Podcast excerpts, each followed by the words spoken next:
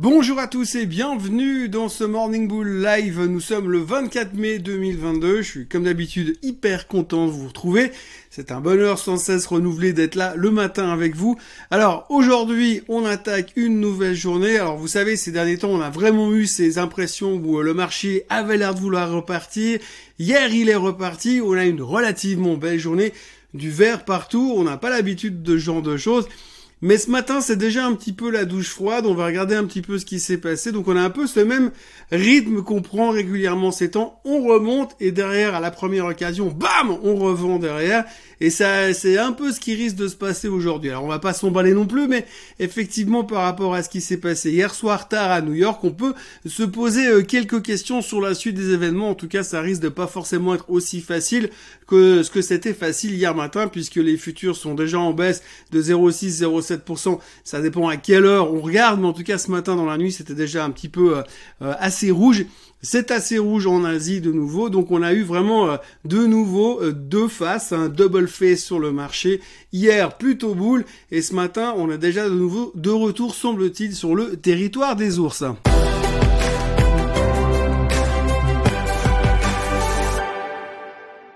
Donc grosso modo pour la journée d'hier, ce qu'il faudra retenir en tous les cas, c'est qu'on a eu un rebond assez spectaculaire sur tout ce qui est haute technologie, évidemment avec le retard qu'on avait.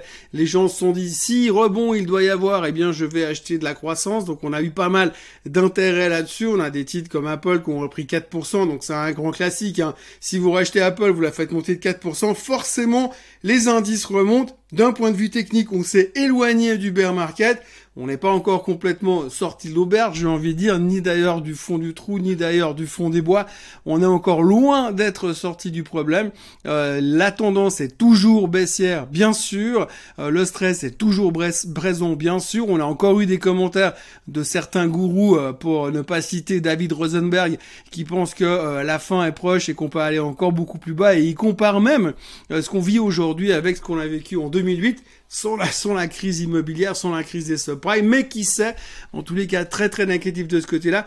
Il y a aussi un article assez intéressant sur euh, finalement les révisions des earnings. Alors vous savez aujourd'hui dans les périodes dans lesquelles nous sommes, euh, par rapport au ralentissement qu'on peut envisager, on parle de récession bien sûr, par rapport à l'inflation, par rapport aux marges qui diminuent pour certaines entreprises, on sait que finalement les entreprises vont revoir leurs perspectives, vont anticiper la suite. Et puis les analystes aussi, ils sont pas complètement idiots, ils vont aussi anticiper la chose. Donc aujourd'hui, on va avoir des réductions d'attente sur les résultats, des réductions de price target, dans les semaines qui vont venir. Et donc, à chaque fois que vous avez un, une réduction de price target, une réduction sur les earnings, et eh bien forcément, vous avez des nouveaux vendeurs qui débarquent sur le marché et qui vont taper sur les titres. Et quand on voit aujourd'hui la tolérance finalement aux, mauvaises nouvelles et la manière avec laquelle les titres baissent violemment, eh bien on peut euh, imaginer que c'est la dernière, enfin la prochaine phase de baisse qui va nous emmener dans ce bear market sur le S&P 500, c'est en tout cas le scénario qu'on peut, se faire aujourd'hui et qui a l'air d'être le plus évident, ce qui est assez logique. Et d'ailleurs, vu ce qui s'est passé hier soir after close, c'est un exemple frappant de ce qui risque de se passer encore ces prochaines semaines. Mis à part ça, euh, très très très bon secteur, très bonne performance hier, le secteur des banques. Bonne nouvelle sur euh, sur JP Morgan qui a révisé ses attentes futures eux de ce côté-là. Alors forcément, on dit toujours les bancaires, les taux montent forcément pour eux c'est mieux. Les marges augmentent quand les taux montent et puis ils peuvent eh bien entre guillemets gagner un peu d'argent sur le dos euh, de leurs pauvres clients. Et puis donc du coup, c'était une bonne journée pour le secteur bancaire en général, euh, sans compter que derrière vous avez quand même eu la confirmation du takeover euh, de Broadcom sur euh, VMware, donc ça c'est une bonne nouvelle parce que ça veut dire aussi qu'il y a un regain d'intérêt dans tout le secteur M&A et quand le secteur M&A repart, eh bien forcément les banques d'affaires en bénéficient parce qu'on a besoin d'eux pour faire l'intermédiaire. Alors c'est vrai qu'aujourd'hui, eh bien on est aussi dans une phase où il y a beaucoup de sociétés qui ont été valorisées, survalorisées durant une période qui aujourd'hui sont sous-valorisés probablement. Et ce qui est assez intéressant dans le cas de VMware, c'est que même dans ces marchés, même dans ces périodes où tout le monde est en train de flipper, où plus personne ne veut investir, eh bien finalement vous avez des vraies sociétés qui eux sont vraiment dans le tissu économique, qui viennent quand même elles euh, réinvestir en profitant des opportunités. VMware ça valait 95 euh, dollars il y a encore deux jours, ça traite à 120 aujourd'hui, c'est un prix d'achat théorique de 140 de la part de Broadcom, donc du coup on voit qu'il y a quand même une valorisation qui est extrêmement basse et que certaines sociétés sont prêtes à payer extrêmement cher. Imaginez, ils payent quasiment 40% de primes pour acheter une boîte de software les gars ils sont pas complètement débiles, hein. ils pensent quand même qu'à terme ils vont gagner de l'argent avec ce, avec ce rachat. Donc c'est aussi des opportunités d'investissement que les sociétés qui elles vivent sur le terrain pour de vrai et pas dans le Wall Street Journal ou dans le Barron's, eh bien ces sociétés-là reviennent quand même s'intéresser à certaines valorisations, ce qui prouve quand même que euh, tout n'est pas terminé. Et ce qu'on peut supposer, c'est qu'un jour, eh bien il y aura un après. Un jour il y aura un après la crise, forcément un jour il y aura un après la récession et un jour la croissance repartira. On ne sait pas évidemment quand, mais c'est clair qu'il y aura un après et on voit quand même que certaines sociétés sont capables de venir se concentrer là-dessus. Aujourd'hui, on va être obligé quand même de faire un petit détour par la variole du singe. Oui, c'est vrai, avant on avait le Covid, on avait les experts Covid à la télé tous les jours, sur Facebook tous les jours, sur à peu près tous les réseaux sociaux. Tous les gars qui étaient désœuvrés et qui avaient trouvé un manuel de médecine quelque part étaient devenus des experts en Covid, en transmission, en, virologie, en vaccins, etc., etc. Eh bien, euh, ces gens-là qui étaient un petit peu désœuvrés depuis quelque temps, bien que certains s'étaient reconstitués nouveau job sur l'Ukraine et sur la Russie, puisqu'ils étaient devenus spécialistes en histoire de l'URSS et en histoire euh, de, des pays de l'Est. Et donc, du coup, euh, eh bien, ces gens-là vont pouvoir se reconcentrer sur une nouvelle chose, la variole du singe, puisque vous avez vu il y a quelques jours que effectivement, il y a un nouveau, un nouveau, une nouvelle maladie qui, qui réapparaît. Alors, c'est pas vraiment une nouvelle maladie parce que d'après ce que j'ai pu voir, ça date quand même déjà des années 70 et puis régulièrement il y a des euh, des pics euh, de contamination à droite à gauche, alors plutôt en Afrique d'habitude, mais là ça vient euh, massivement dans les pays occidentaux 92 cas pour l'instant qui ont été recensés, mais c'est quand même suffisant pour qu'on entende parler déjà à la télé, puisque Biden a déjà déclaré qu'il était très aware euh, à propos du sujet et qu'il allait euh, lancer des productions à grande échelle des vaccins. Donc, a priori, on n'a même pas très au clair sur les, euh, résultats, les, les, les, symptômes finaux et les risques qu'on a au niveau de cette maladie. La contamination a l'air de se faire quand même principalement au travers des relations sexuelles, donc un tout petit peu plus facile à gérer que dans les bus et et les trains et, euh, et les, les, lieux publics. Et donc du coup, enfin quoique là on n'est pas complètement euh, impossible non plus. Et donc du coup derrière, eh bien vous avez tout cette espèce de panique alors qu'on n'a pas encore vraiment une vision très claire de ce qu'il en est. Néanmoins, eh bien on ne perd pas de temps et on se concentre directement sur l'histoire. On entend déjà que l'Europe est en train de réfléchir à modifier les règles sanitaires et puis éventuellement on prépare déjà des confinements enfin les confinements pour nous interdire d'aller dans les saunas euh, publics. Je vois pas trop comment ils vont faire bah, c'est une autre histoire. Toujours est-il que pour l'instant c'est un nouveau thème sur les marchés, et comme c'est un nouveau thème sur les marchés, eh bien forcément il y a des sociétés qui sont euh, intéressées et intéressantes là-dedans. Alors ça tombe bien hein, parce que justement au milieu de tout ça, eh bien il y a déjà une boîte américaine qui s'appelle SIGA, S-I-G-A, SIGA Technology qui a reçu un approval pour un vaccin qui pourrait être utilisé pour ça. Et euh, cette boîte SIGA Technology, elle bosse encore collaboration avec une boîte qui s'appelle Meridian Medical. Et Meridian Medical, ça appartient à eh oui, ça appartient à Pfizer. Donc ça, c'est la première société qu'on commence à regarder. Siga, euh, Siga Technology, qui est une boîte qui a pris juste, qui a bien cartonné ces derniers temps, euh, juste dans cet esprit euh, de d'anticipation, de création de nouveaux vaccins contre la variole du singe. Autre société à, à signaler au passage, c'est Bavarian Nordic. C'est une boîte qui se traite à Copenhague, au Danemark, et qui sont déjà, qui ont, qui est a priori la seule boîte. Je dis a priori parce que moi, je me considère pas comme un expert en variole du singe. Mais euh, Bavarian Nordic est une boîte qui a euh, qui a déjà qui serait la seule à avoir le vaccin contre la variole euh, du singe. Ils ont annoncé récemment avoir signé un contrat avec un pays dont, le, pays en question voudrait garder l'anonymat. Hein, ils veulent pas qu'on sache qui c'est. donc pour l'instant, bonne nouvelle du côté de Bavarian Nordic. Le titre a pris quasiment 100% en une semaine. Et puis la dernière société, la dernière société c'est Emergent Biosolution qui vient de racheter les droits d'un médicament qui a appartenait à Chimerix. Donc voilà, toutes ces sociétés sont un peu entremêlées dans la thématique de la variole du singe. Alors je sais pas s'il y a un gros truc à jouer là-dedans, mais en tous les cas, un peu à ce qu'on a vu à l'époque avec le Covid, avec l'histoire de Moderna et consorts, et toutes ces boîtes qui ont qui ne valaient rien, qui aujourd'hui sont des méga méga méga cap. Je sais pas si ce sera le même cas. Apparemment, encore une fois, la transmission est totalement différente, les conséquences sont totalement différentes, la situation est totalement différente, mais il est vrai que pour l'instant, les gouvernements prennent la chose la même chose que le Covid visiblement. Donc on verra bien ce que ça aura comme conséquence derrière, mais on risque d'en reparler un tout petit peu ces prochaines semaines. Il faut juste être au courant du sujet. Voilà donc belle journée hier aux États-Unis, euh, aux États-Unis mais en Europe aussi. Hein, donc tout allait plutôt pour le mieux. On s'éloignait effectivement de ce bear market et puis on était plutôt soulagé. Alors comme à chaque fois qu'on a un rebond, on se dit ah peut-être que cette fois c'est la bonne. Visiblement, non, hein, on va pas se le cacher. Ce matin, donc les futurs sont en baisse de 0,6%. Et la raison principale, eh bien la raison principale, c'est Snapchat. Alors Snapchat, vous me direz, c'est pas non plus euh, Facebook, c'est pas non plus euh, Amazon, c'est pas non plus Google, mais Snapchat a annoncé hier soir un profit warning. Ils font un profit warning massif pour le reste de l'année. Alors le marché euh, n'a pas du tout, du tout, du tout aimé.